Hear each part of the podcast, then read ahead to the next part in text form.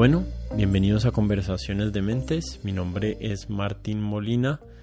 Hoy está cumpliendo un año este podcast desde su primera publicación y quiero tomarme esta oportunidad para darle las gracias a todas las personas que han pasado por aquí, a todos los invitados que han estado abiertos a compartirme de sus historias, de sus ideas, de sus vidas y creo que es un ejercicio importante este espacio que hay aquí, no solo este, sino todos los similares y no son pocos, porque creo que estas conversaciones acerca de los temas importantes de nuestro mundo, eh, donde no existe ningún tipo de censura, donde estamos abiertos a a estar en desacuerdo son importantes y son una fuente importante de, de cómo podemos llegar a comprender el mundo mejor.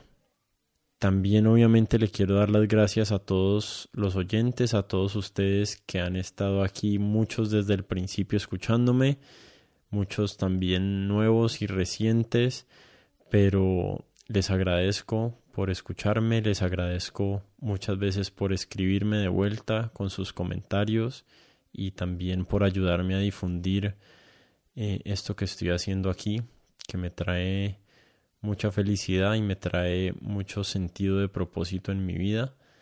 Entonces, gracias si no se las he dado antes.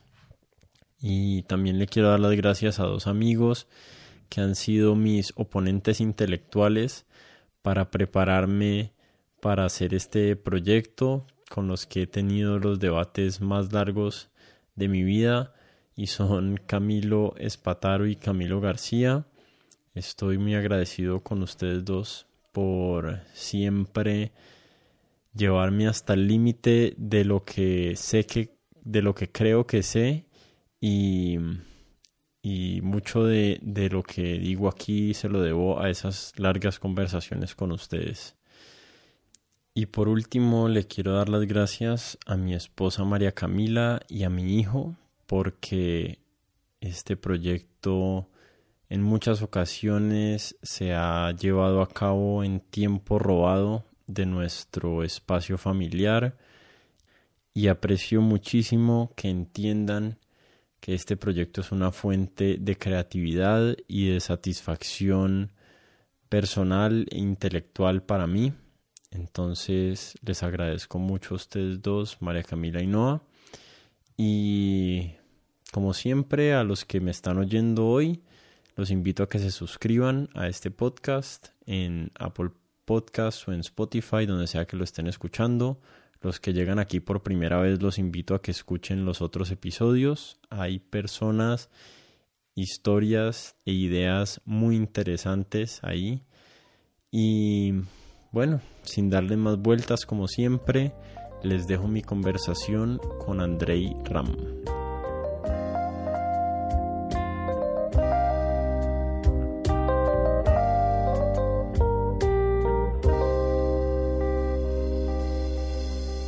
Gracias por regalarme a mí y a mis oyentes otra vez de tu tiempo.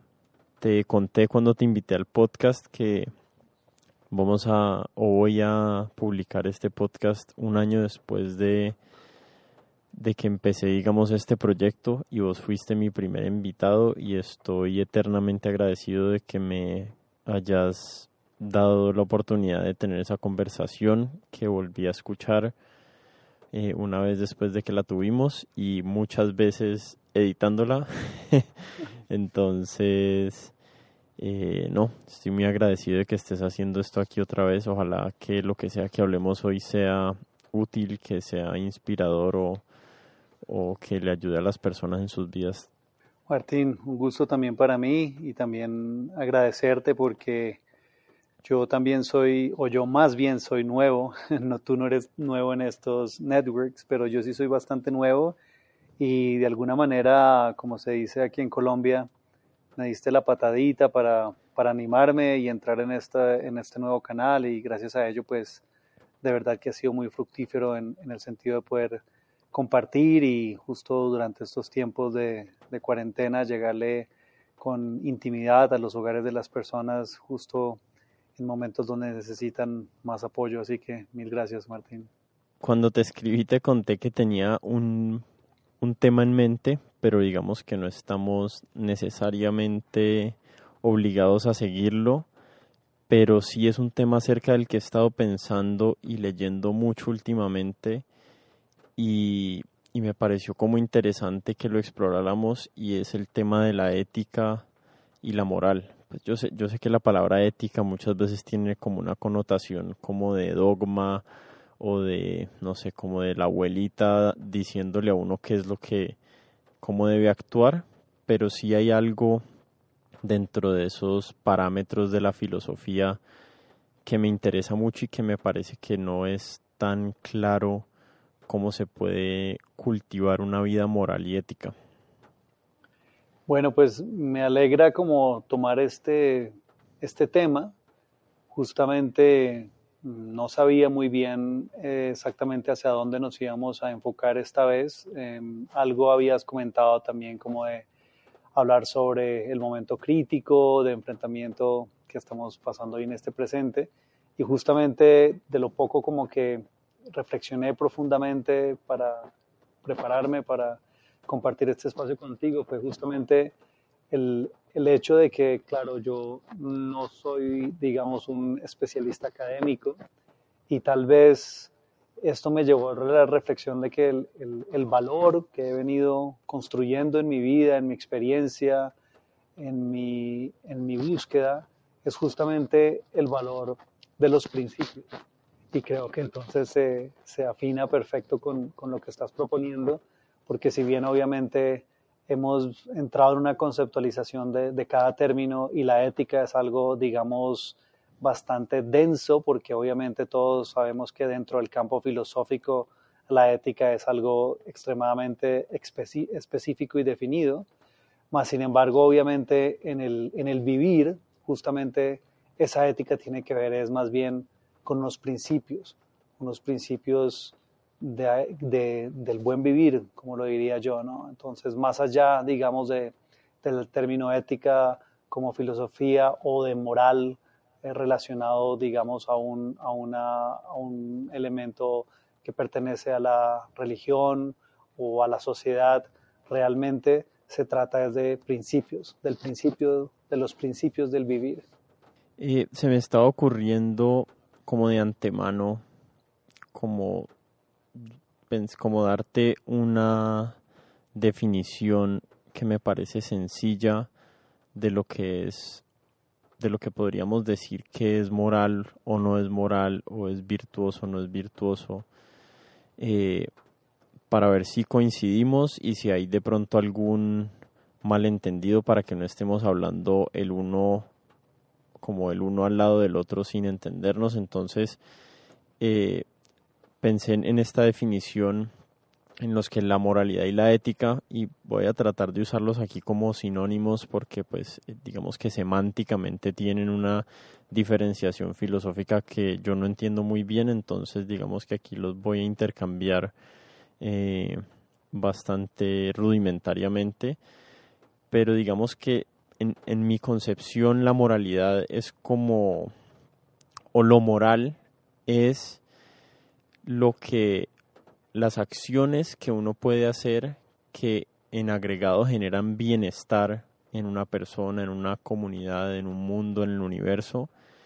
Y lo inmoral sería pues lo contrario, lo que genera sufrimiento eh, en vez de bienestar. ¿Vos le agregarías algo o estarías en desacuerdo con algo de eso? Eh, pues es muy justamente en la dirección en la que eh, justamente eh, percibo, ¿no? Hacia dónde va esa, o qué es lo que quiere expresar justamente la moral.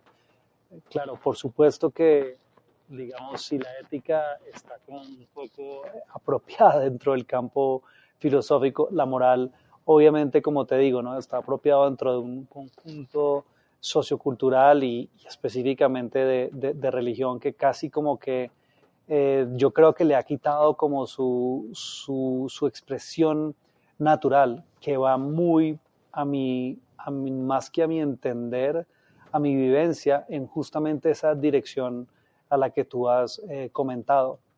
En últimas, uno podría decir que esa moral justamente va en relación a una identificación de lo bueno y lo malo, como tú ahí en tu, en tu propia perspectiva lo has comentado y lo has presentado.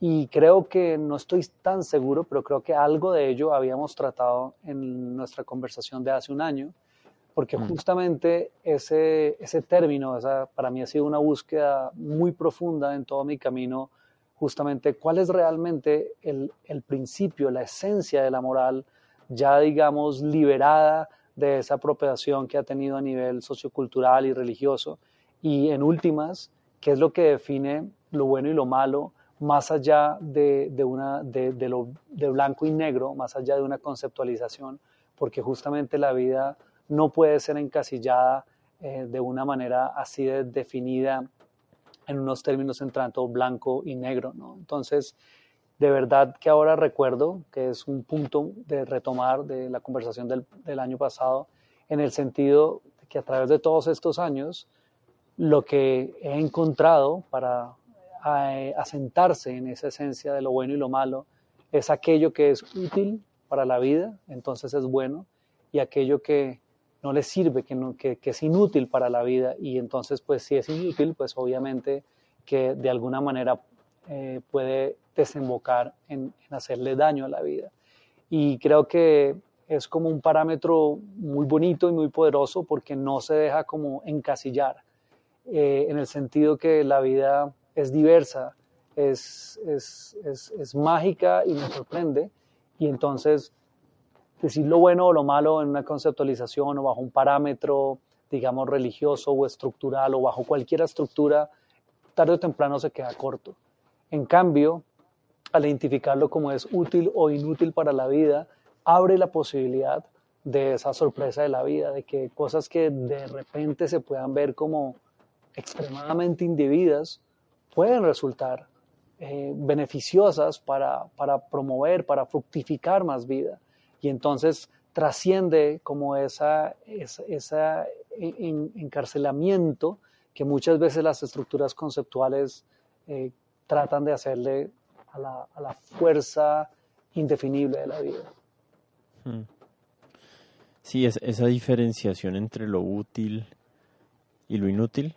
Eh, me parece súper útil en sí misma, para, valga la redundancia, y, eh, y la verdad no lo había pensado en esos términos, lo había pensado algo similar porque digamos que lo que, lo que a mí más me ha estado eh, picando en la mente y en, y en mi introspección y en mi búsqueda es, yo lo he pensado como cómo soy un buen ser humano pero también se puede entender muchísimo mejor bajo esos parámetros que vos estás poniendo, que es cómo soy una persona útil y qué, qué significa ser útil, ¿no?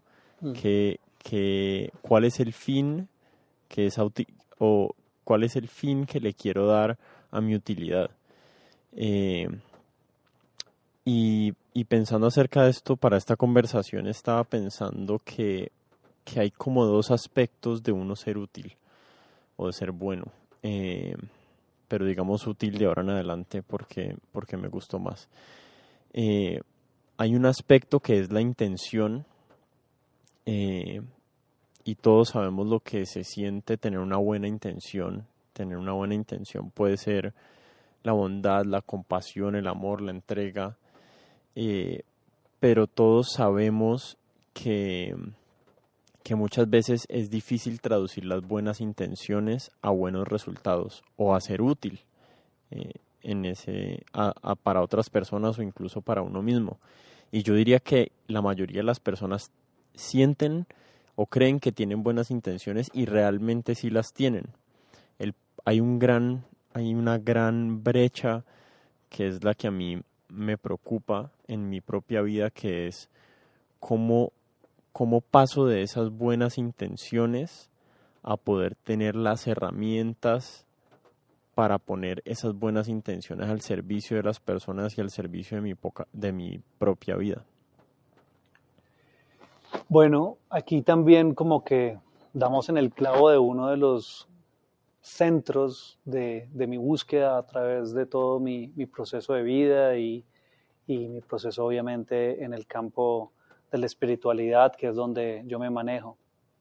Y en este sentido sí voy a echar mano como de las dos tradiciones en las cuales yo me he formado, porque justamente como que ellas me han ofrecido eh, unos elementos que me han permitido como aclarar justamente también como estas, estas líneas finas en lo que tú estás como compartiendo de, de cómo, no solamente cómo identificar esta buena intención, sino también de trascender la intención. Entonces a lo que me refiero es, algo que yo he encontrado en mi camino es que la intención siempre viene de la mente y en la mente siempre habita no solamente lo tuyo, de hecho lo que habita en la mente que le pertenece a uno es la capacidad mental, pero prácticamente toda la información que habita en la mente es lo que esa capacidad mental percibe y captura de la afuera. Entonces, realmente en la mente hay muchos más contenidos ajenos a contenidos propios. Y obviamente, en el camino del yoga, de hecho, se define y comienza con el aquietamiento de la mente en silencio, es decir, con el disipamiento, literalmente, como lo, lo, presenta el yoga, de las fluctuaciones o de los contenidos mentales. Entonces, ¿qué pasa? la intención siempre viene de la mente. Entonces, por más purista que uno quiera ser, eh, siempre tiene manchas ajenas a uno. Y lo que yo he encontrado es que más profundo de la intención es la voluntad, es decir, la voluntad es mucho más auténtica, es mucho más del ser y en últimas está ligado a algo que curiosamente muchos modelos éticos y morales de alguna manera apuntan como negativo, que es el deseo.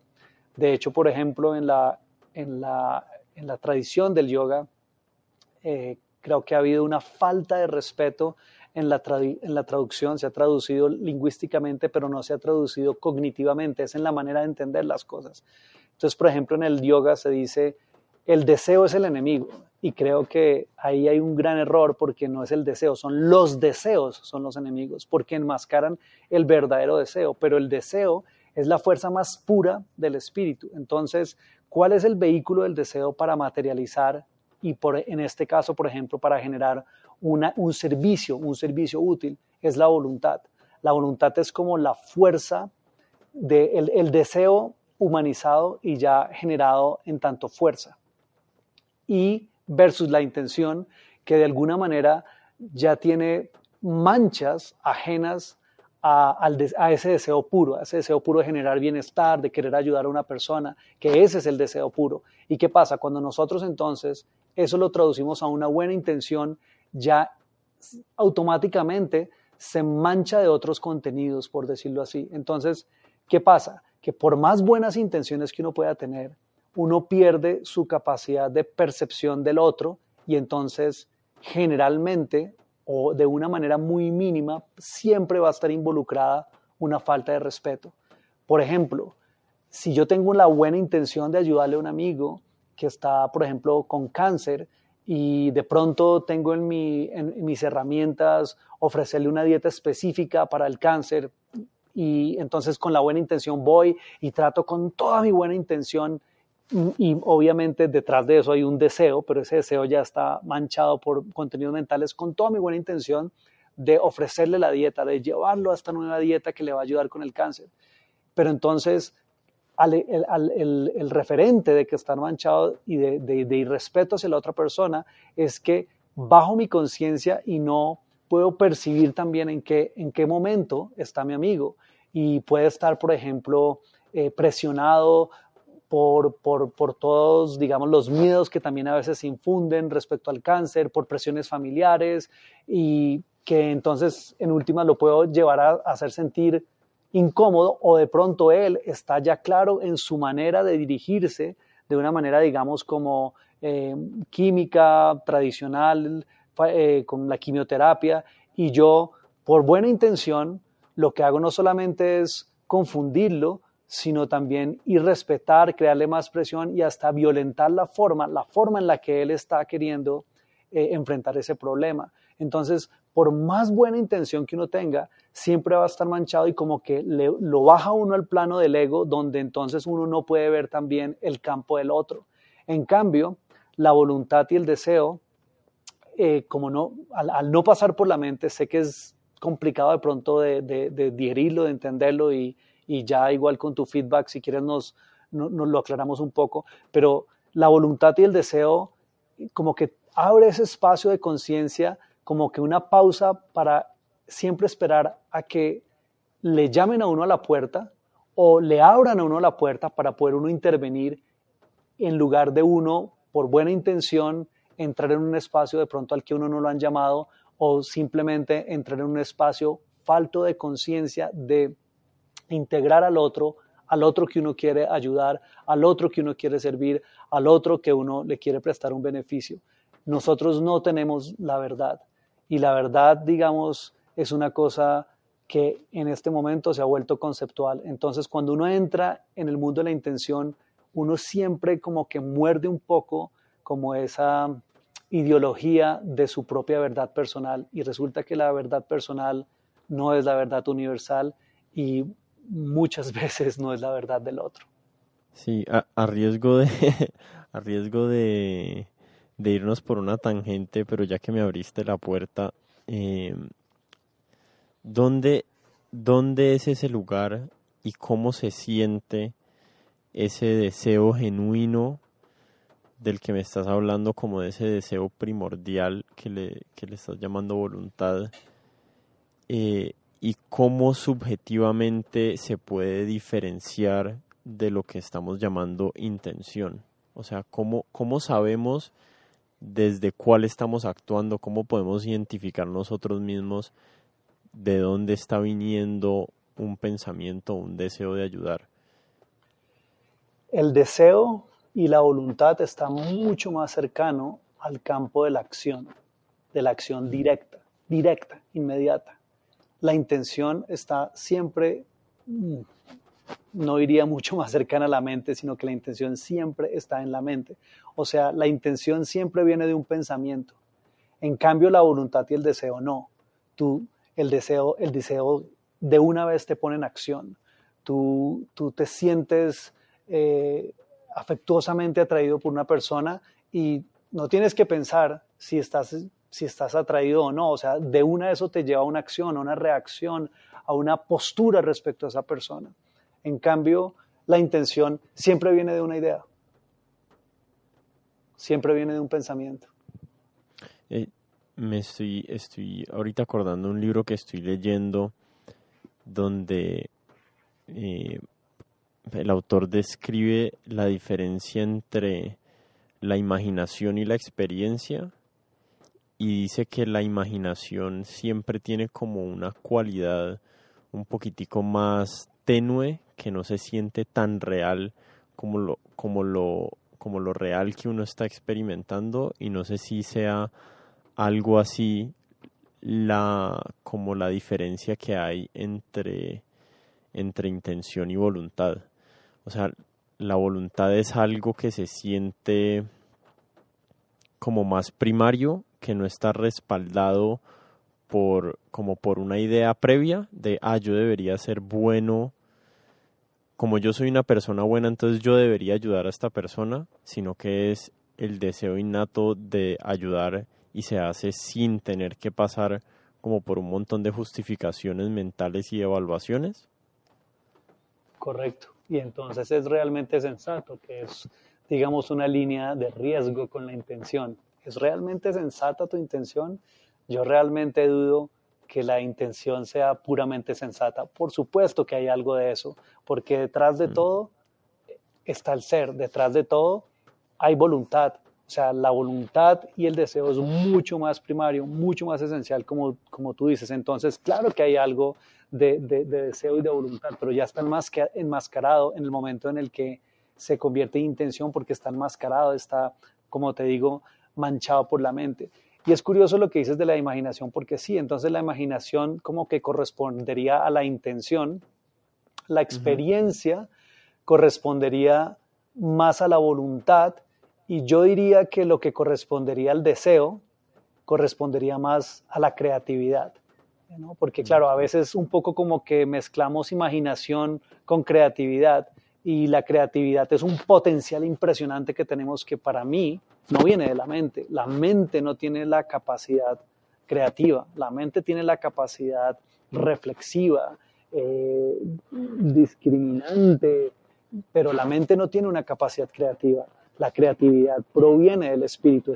Entonces la creatividad estaría mucho más ligada como al deseo y la, la, voluntad sería ya el momento donde ese deseo entra en el camino de la experiencia, de la acción, se integra y ya tanto imaginación como intención ya estaría propiamente en el terreno de la mente. Eh, estoy, estoy tratando de... Veo dos caminos posibles por los que podemos tomar. Entonces voy a tratar de tomar uno y después devolverme para el otro porque los dos me interesan. Entonces el, el primero es las, las acciones que están eh, guiadas por la voluntad siempre traen consecuencias de bienestar para las personas involucradas? ¿O es posible que algo que venga de la voluntad por alguna razón de uno no tener las herramientas adecuadas de un resultado que no sea el, correcto? No, estoy tratando de imaginarme un ejemplo. Eh, hoy que estaba hablando con nuestro amigo en común, Camilo García, eh, acerca de este tema, estamos pensando como en un caso hipotético que Camilo y yo estamos en un quirófano o algo así y a mí me da un infarto como por más digámosle voluntad que él tenga por ayudarme, él no tiene las herramientas y si hay unos bisturís ahí y él me empieza, no sé, a, abrir a investigar ahí a ver cómo me puede salvar o estén las herramientas ahí alrededor, él no tiene como que él no tiene el conocimiento, él no tiene eh, la estructura para poder serme útil en ese momento. Hay veces que, que incluso ese sentimiento primordial y ese deseo de ayudar a alguien nos da un resultado que no es el que esperamos y que no es el que queremos. Total, o sea, yo, eh, digamos, si nos ponemos muy puristas, yo sí percibo el espíritu como una fuente exclusivamente de bienestar. ¿no? Hmm. Luego entonces volvemos en, esta, en, esta, en este orden, ¿no? La voluntad ya entra al campo de la acción y el campo de la acción, tanto como la voluntad, digamos que es un campo neutral. Si hablamos de la voluntad, ya estamos hablando de una fuerza. Entonces, de por sí la fuerza es algo neutral, pero con esa fuerza tú puedes crear o algo negativo o algo positivo, o algo bueno o algo malo, o algo útil o algo inútil. O sea, la, la voluntad es una fuerza y con la fuerza tú puedes generar un bienestar o con la fuerza tú puedes generar un daño. Entonces, es, es, más ese campo, eh, digamos, digamos, neutral y es hacia dónde utilizas la, voluntad, hacia dónde utilizas la fuerza, hacia dónde utilizas eh, la fuerza atómica, ¿no? por decirlo así, ¿no? Eh, lo puedes utilizar para bien o para mal, para algo útil para la vida o para algo inútil para la vida o dañino para la vida. Y nuevamente, entonces, cuando entramos ya en el, en el campo de la, de la intención, pues allí, digamos, no es que entonces ya entramos en que si el espíritu es benigno, la voluntad es neutral y la intención es necesariamente negativa. No es que sea negativa, pero ya está manchada y yo creo que de entrada sí tiene una tendencia hacia lo negativo porque no cuenta con el otro. Entonces ahí es muy riesgoso y es, y es muy vulnerable de que de alguna manera haya una falta de respeto y de alguna manera haya una falta de sinceridad. Mm.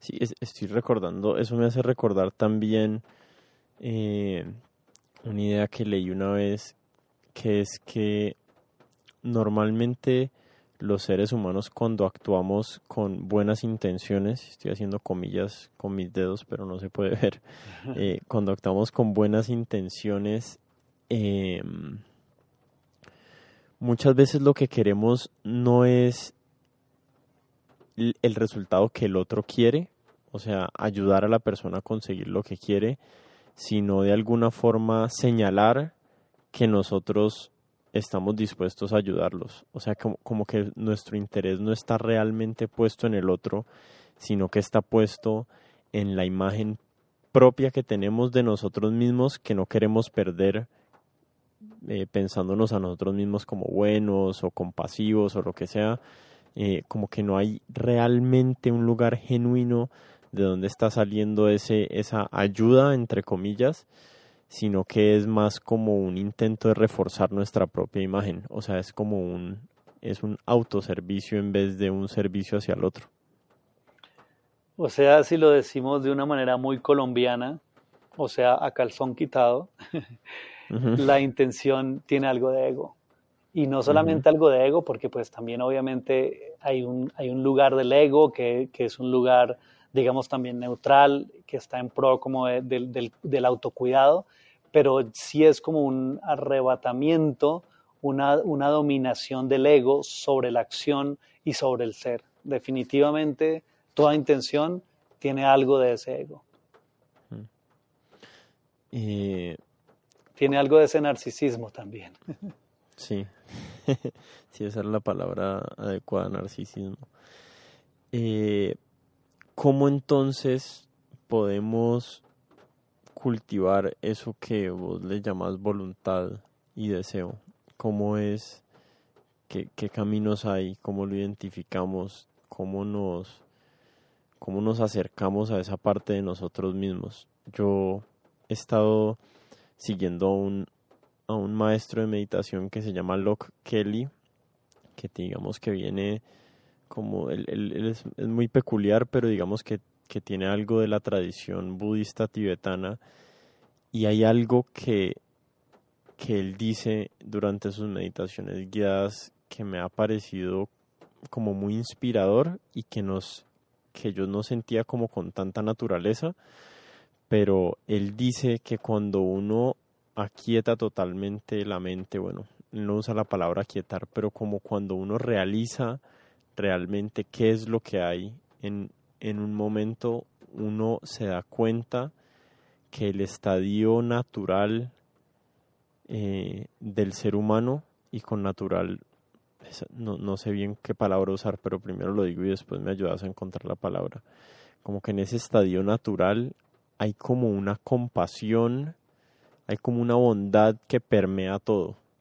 Y yo no he llegado prácticamente a sentir eso que él está tratando de, comunicarme, pero sí siento que hay algo de verdad ahí.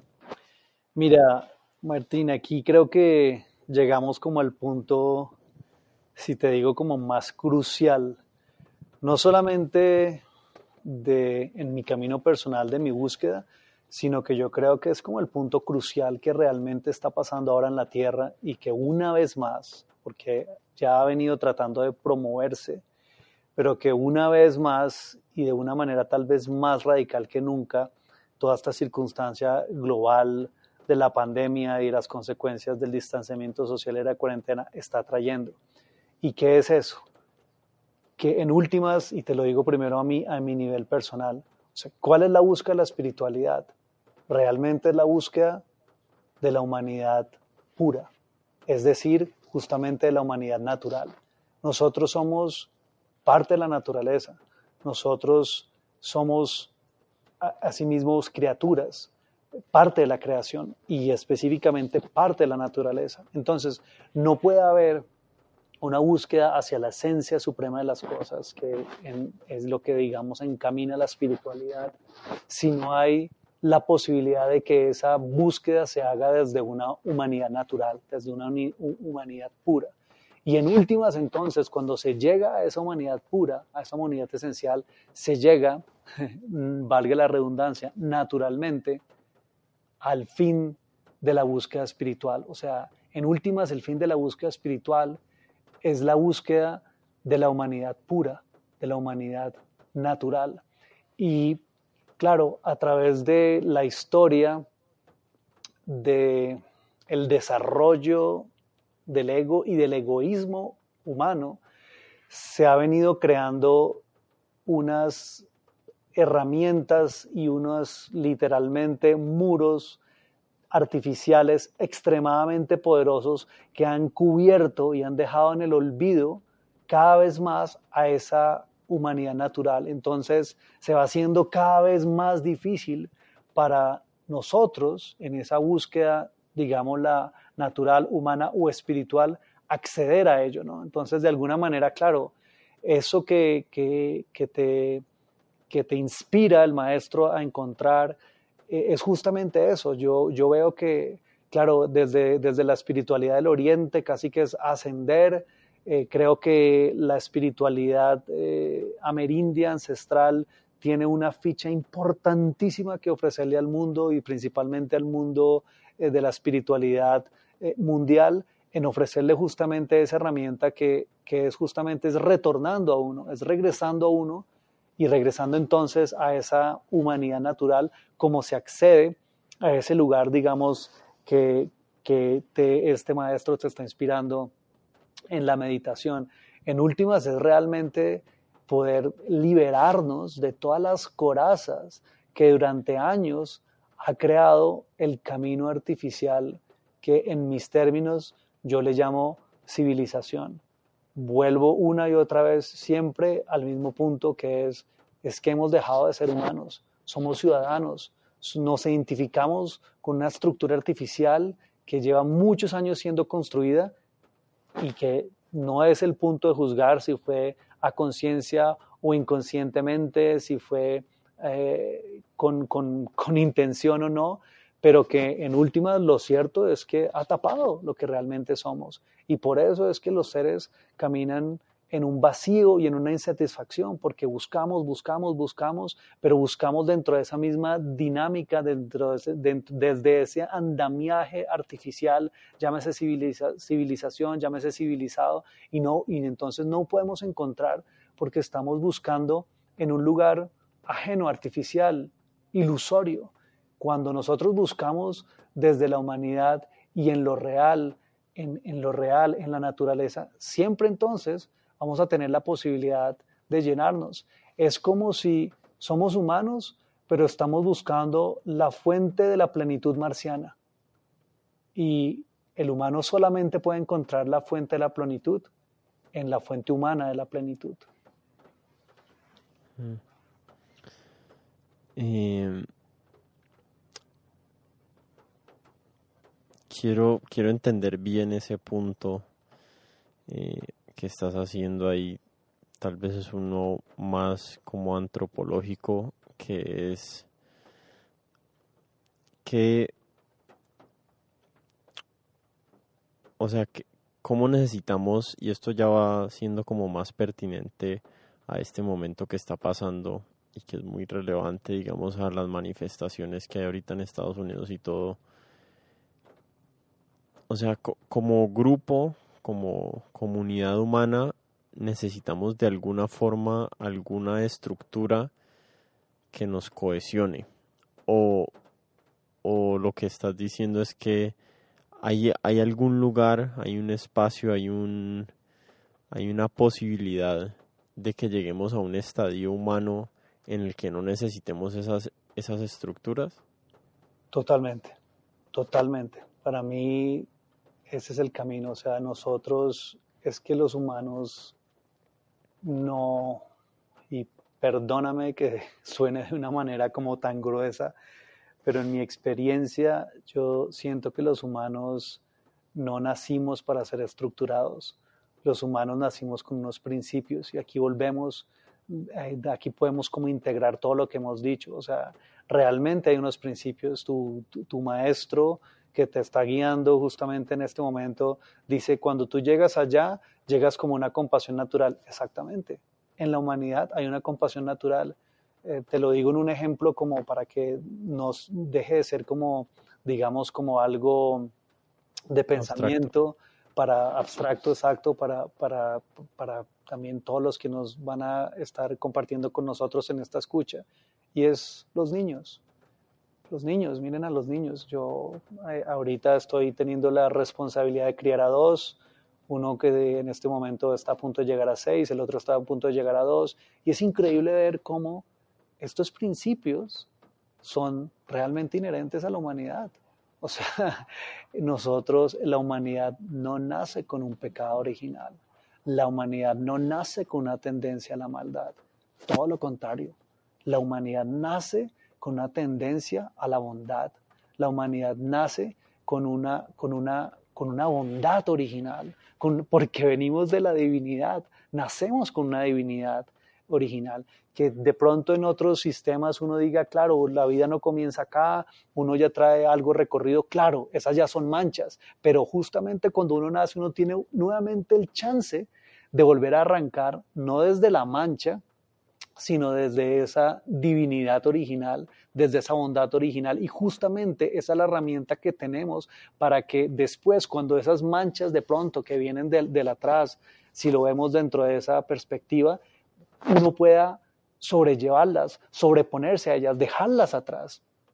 Y tú lo ves en los niños, tú lo ves en los, a los niños, realmente no hay que enseñarles ni la compasión, ni el amor, es impresionante. Yo veo aquí a los, a los, niños y bueno, cuando están desarrollando su mentalidad hay conflictos, pero en el momento en el que uno de ellos se cae y empieza a llorar, el otro es que es inmediato, ¿no? El otro que te estoy diciendo, con menos de dos años, todavía etapa preverbal y es inmediato como va a tratar de asistirlo. Y entonces no va con una intención, va directamente dirigido desde, la, desde su voluntad y desde su deseo puro de, de, de, de su ser, del espíritu. Y entonces ahí también nos sirve para anudar la, la pregunta anterior, cuando uno regresa a esa humanidad, cuando uno regresa a esa humanidad eh, natural, realmente pura, ¿qué pasa? Que uno deja atrás la intención y entra directamente en el camino humano, que es el camino de un espíritu eh, corporalizado, de un espíritu que habita en un cuerpo y entonces directamente entra uno, es en el camino del deseo y la voluntad sin necesidad de llegar a la intención. Yo firmemente creo que si uno estudia las tradiciones ancestrales donde la humanidad todavía no estaba supeditada a estructuras, sino que simplemente se construía a partir de principios, yo sinceramente creo que en ninguna de esas culturas existía el término intención. Sí, me gustaría mucho ver el mundo con, tu optimismo, pero tengo la mancha en mi cabeza de, de, no sé, hay, hay algo que me, que me hace sentir que el ser humano en su naturaleza también, como que siento que el ser humano tiene ambos potenciales. Eh, siento que tiene el potencial para conectarse con toda esa bondad, pero siento que tiene también de alguna forma inherente ese potencial de de generar sufrimiento y de ser fuente de sufrimiento para las conciencias que lo rodean. Eh, no sé, creo que ese es un debate, el debate más antiguo de la filosofía. No, el Martín, yo creo que estamos en la misma página. Lo que, lo que yo te estoy diciendo va en coherencia, o sea, lo que yo es exactamente lo mismo, pero recuerda, dijimos la voluntad como una fuerza que no mm. es que entonces ya la voluntad te lleva a lo benéfico, no, es una fuerza, es neutral, va por un lado, va para el otro. Y en mi manera, de mi experiencia, donde yo diría es, o va para el ego y seguir al ego y a la supremacía del ego, o va para el retorno a su esencia, que es el espíritu. Y si tú lo ves en el yoga específicamente, es retornar justamente a esa esencia del espíritu, es, es despojarse de todo lo demás. Y si tú lo ves en otra tradición, como puede ser la indígena, es cuidar el, mantenerse en esa esencia, en esa esencia, en el caso indígena, humana, humana natural, que es un espíritu, que es un espíritu humanamente expresado y puro. Pero definitivamente, claro, como tú dices, ¿no? el potencial, la fuerza, o sea, la voluntad es la fuerza entonces es un potencial que puede ir hacia uno o hacia el otro lado. Vuelvo y te digo, el, ego en su nivel más básico está ahí para que nosotros tengamos autocuidado, pero justamente eso es lo que ha creado esta civilización y estas estructuras artificiales de dominación, porque toda estructura es una estructura de dominación. Y mm. te lo digo así de grueso, inclusive en la espiritualidad. Si la espiritualidad se elabora mediante una estructura, termina siendo o una religión o un culto o simplemente una supremacía, una, una, una fuerza que trata de, tomar supremacía sobre las otras estructuras espirituales, llámense religiones, cultos o caminos espirituales. Entonces, mm. definitivamente es un potencial. ¿Y qué es lo que hace la diferencia?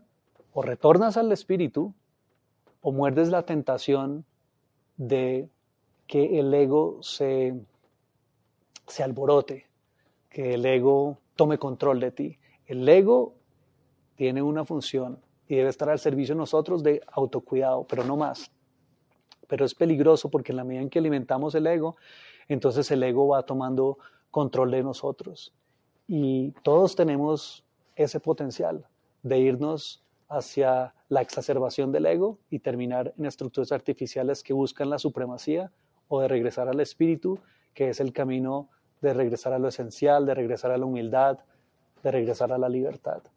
O sea, mm. ves a las personas de poder y por qué llegaron a donde llegaron y por qué llegan a, ese nivel de violencia, de supremacía, porque están en un camino de seguir su ego, de seguir su nombre personal, de seguir su poder, acrecentando su poder personal. Y ves en el otro camino de la búsqueda, digámoslo así, espiritual o de la búsqueda de, del retorno a ese ser, a esa, humanidad pura. Y es todo lo contrario, es despojarse de todo eso y en ese lugar entonces volver a encontrar a lo que nos une a todos y especialmente nosotros. Definitivamente la diferencia entre el uno y el otro es que el, uno se identifica con sus ropajes y sigue acrecentando sus ropajes y los ropajes que se le ponen encima y el otro está tratando de despojarse de, los ropajes y cuando entre más se despoja de esos llega a un lugar realmente común, realmente de unidad, realmente colectivo, realmente fuente, realmente compartido. Mm. Una última pregunta porque tenemos que volver a nuestras familias ambos. Correcto. eh, ¿Dónde me encuentro con esa voluntad? ¿Está en la meditación, está en el silencio o, o hay muchos caminos como llegar a Roma, como dice el refrán? Absolutamente hay muchos caminos como llegar a Roma. Hay tantos caminos para llegar a Roma como seres, ni siquiera diría humanos, sino como seres vivientes. Y, cómo se llega, vuelvo y te digo, es algo, te comparto como a donde he llegado en este punto de mi vida, en este punto de mi búsqueda, a mi retorno.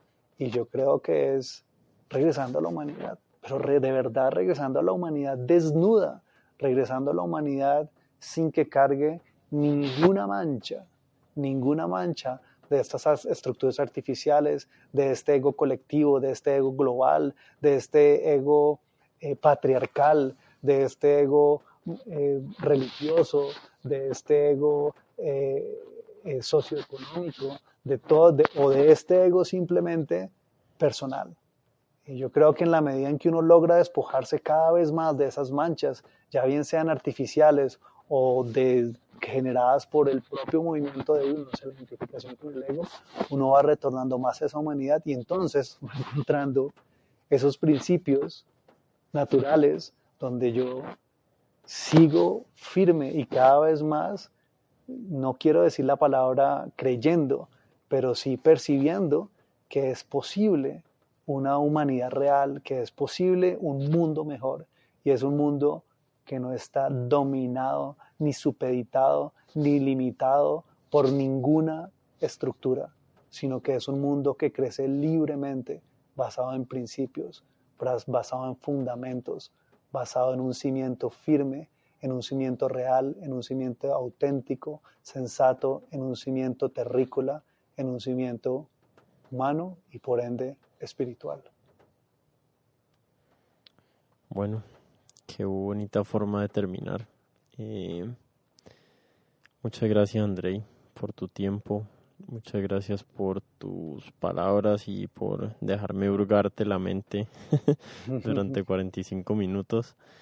Eh, no sé si tengas algún mensaje para despedirte de las personas y si no, pues vamos dando por terminada la sesión. Puede sonar un poco narciso o un poco rosa o no sé cómo puede sonar, pero no me ha surgado la mente. me has surgado el corazón y el espíritu y te doy absoluta gratitud porque así entonces me permites cultivarlo y fertilizarlo.